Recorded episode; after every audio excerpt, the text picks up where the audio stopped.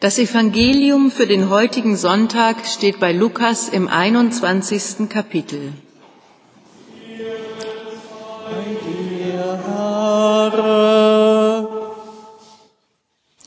Jesus sprach zu seinen Jüngern, es werden Zeichen geschehen an Sonne und Mond und Sternen, und auf Erden wird den Völkern bange sein, und sie werden verzagen vor dem Brausen und Wogen des Meeres, und die Menschen werden vergehen vor Furcht und in Erwartung der Dinge, die kommen sollen über die ganze Erde, denn die Kräfte der Himmel werden ins Wanken kommen. Und alsdann werden sie sehen den Menschensohn kommen in einer Wolke mit großer Kraft und Herrlichkeit. Wenn aber dieses anfängt zu geschehen, dann seht auf und erhebt eure Häupter, weil sich eure Erlösung naht. Und er sagte ihnen ein Gleichnis. Seht den Feigenbaum und alle Bäume an, wenn sie jetzt ausschlagen und ihr seht es, so wisst ihr selber, dass jetzt der Sommer nahe ist. So auch ihr, wenn ihr seht, dass dies alles geschieht, so wisst, dass das Reich Gottes nahe ist.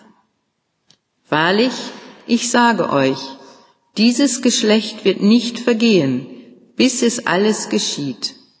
Himmel und Erde werden vergehen, aber meine Worte vergehen nicht. Die Gnade Gottes, der Friede Christi und die Gemeinschaft des Heiligen Geistes sei mit euch allen.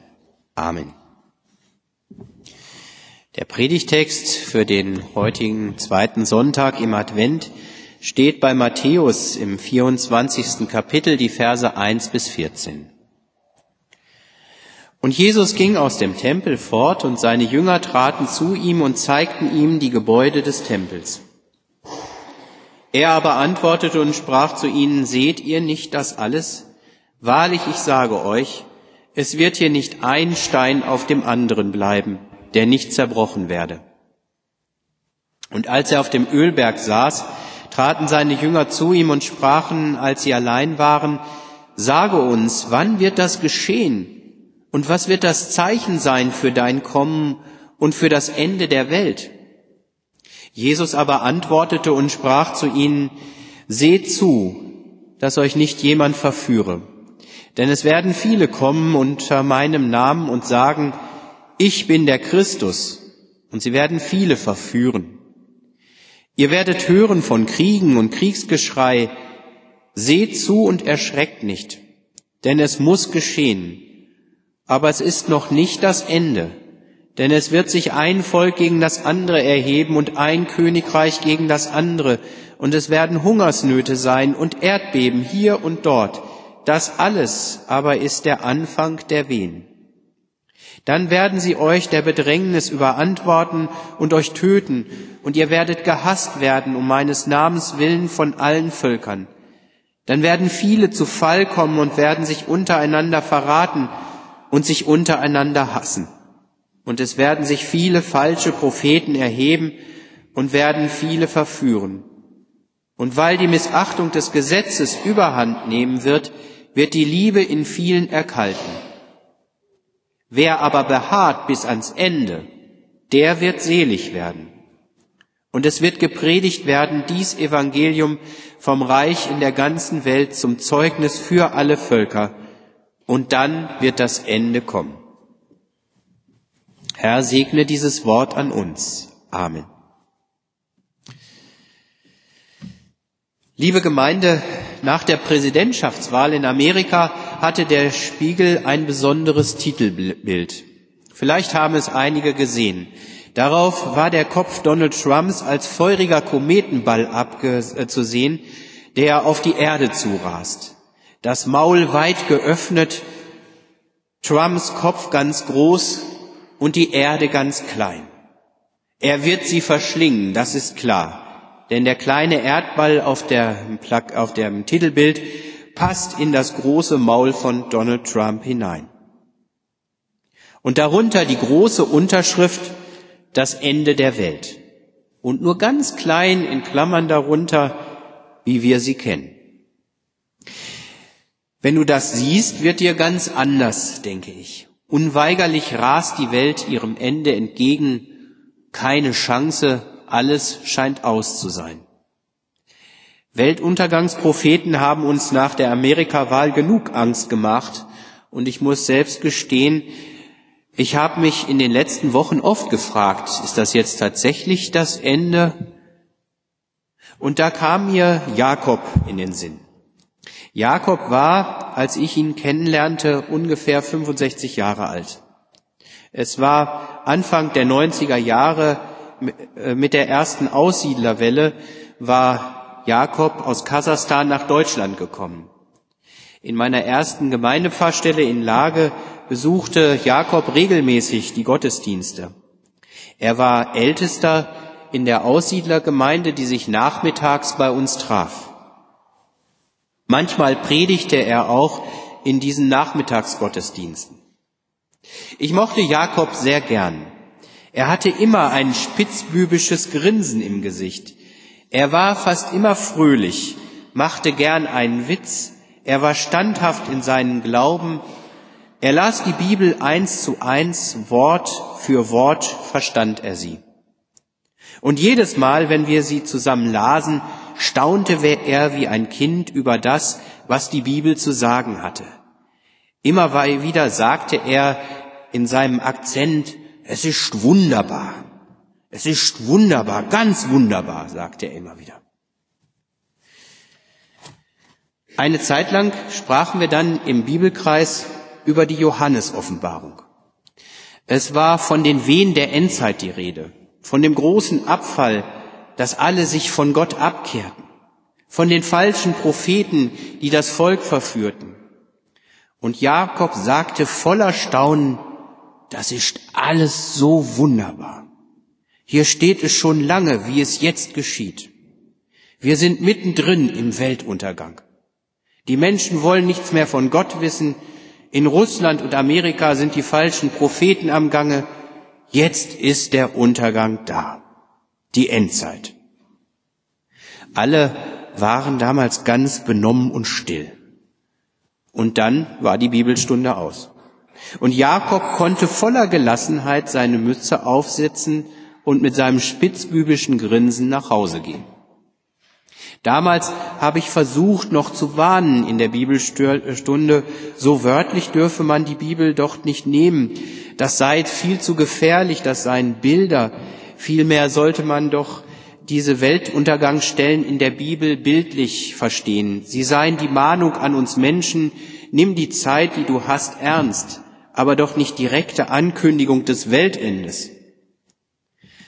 Aber liebe Gemeinde, wenn ich jetzt Jesus im Matthäusevangelium reden höre, dann fange ich unweigerlich an, wie Jakob zu denken.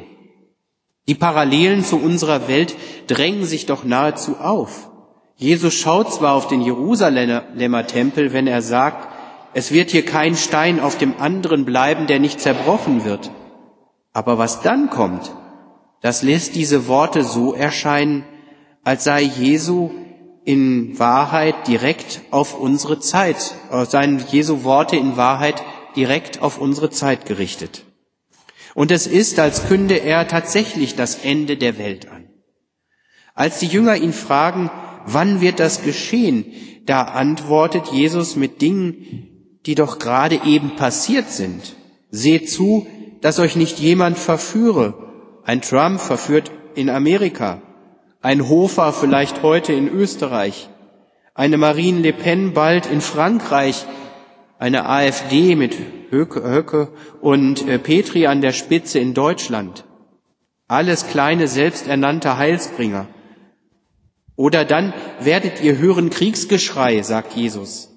Seit fünf Jahren steigt die Zahl der Kriege weltweit immer weiter an, kann man nachlesen. Hungersnöte und Erdbeben, davon spricht Jesus. Und wer muss jetzt nicht gleich an Italien denken?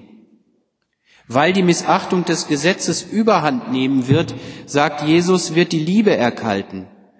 Überall in Deutschland gibt es eine wachsende Anzahl von Anschlägen auf Asylbewerberheime.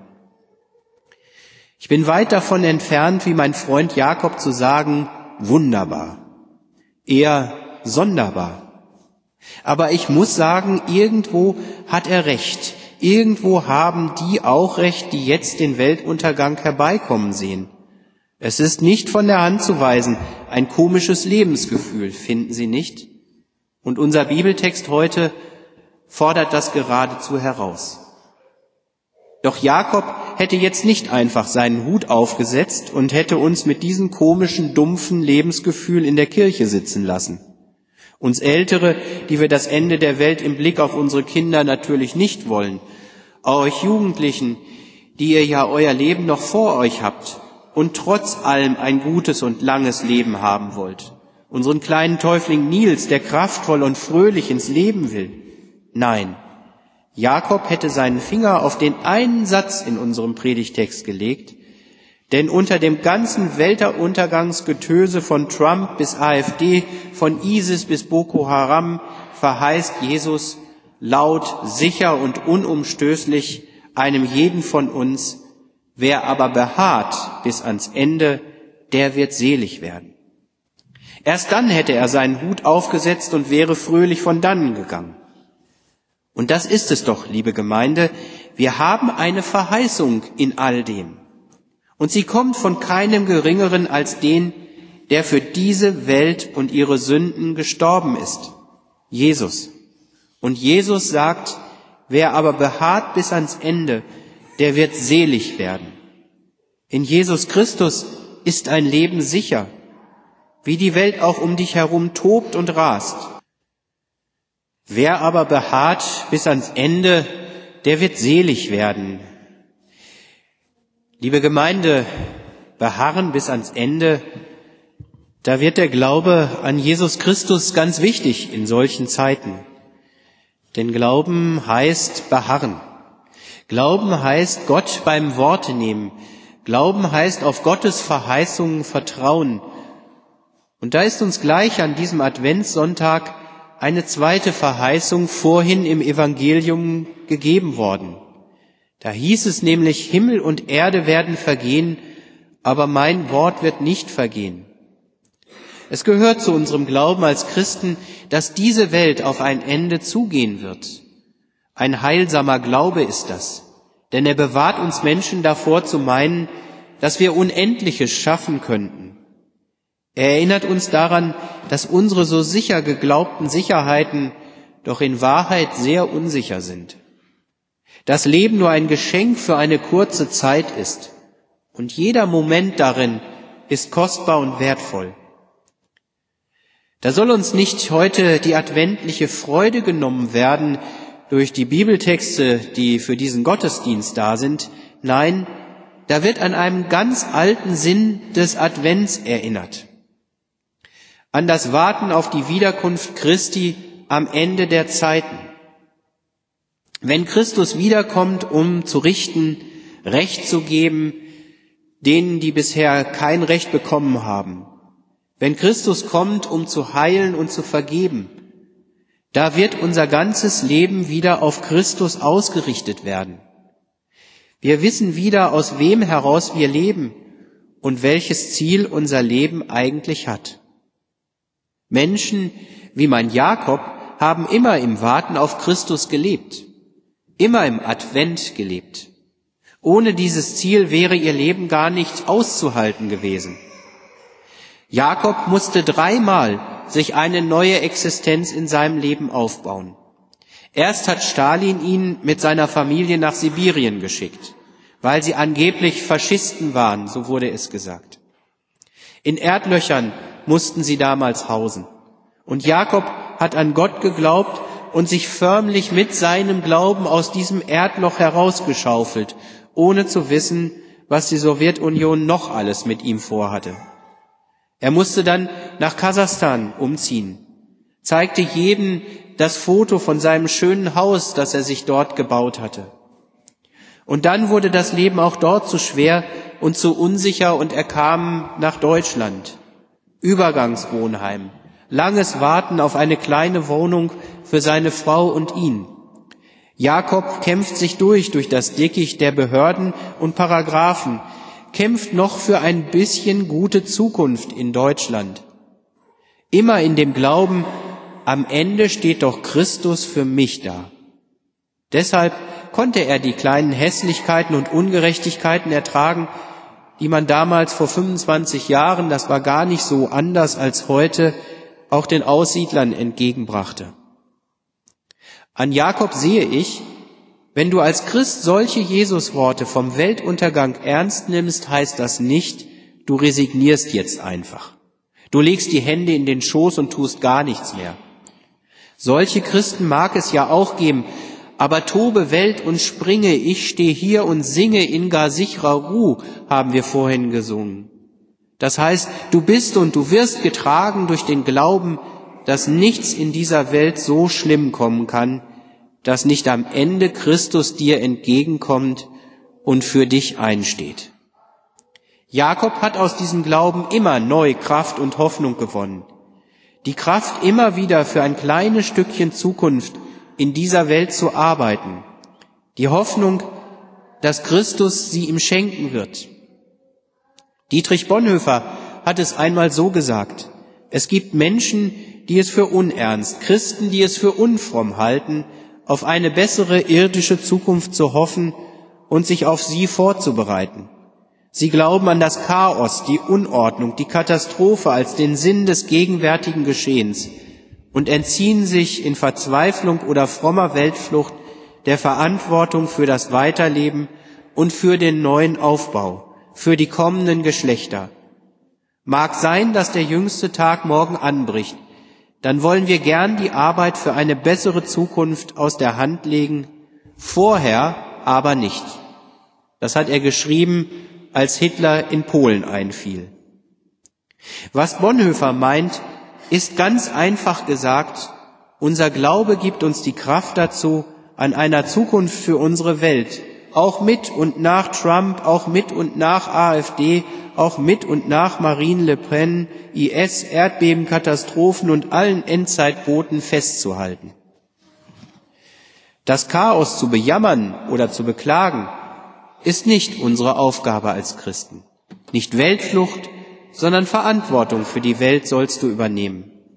Das fängt ganz klein bei dir an, wenn du nach Hause gehst und jemanden in der Kirche beim Hinausgehen zulächelst, wenn du an den Einsamen denkst, wenn du dich nicht scheust, rechten und ausländerfeindlichen Gerede in deiner nächsten Umgebung den Mund zu verbieten. Der Komet Trump ist nicht das Ende. Das letzte Wort hat Christus. Daran erinnert uns dieser zweite Advent. Und er hat einmal im Evangelium gesagt, ich habe für dich gebeten, dass dein Glaube nicht aufhöre. Das war auch einmal Jahreslosung. Vielleicht erinnern sich welche daran. Christus bittet für dich, dass du auch gegen Trump und all die anderen Kometen, die auf unsere Erde zurasen, hoffen und lieben kannst. Und deshalb lasst uns zum Schluss Jesu Fürbitte mit einem Gebet Jochen Kleppers erwidern. Klepper schreibt, der du allein der Ew'ge heißt und Anfang, Ziel und Mitte weißt im Fluge unserer Zeiten. Bleib du uns gnädig zugewandt und leite uns an deiner Hand, damit wir sicher schreiten. In Jesu Namen. Amen.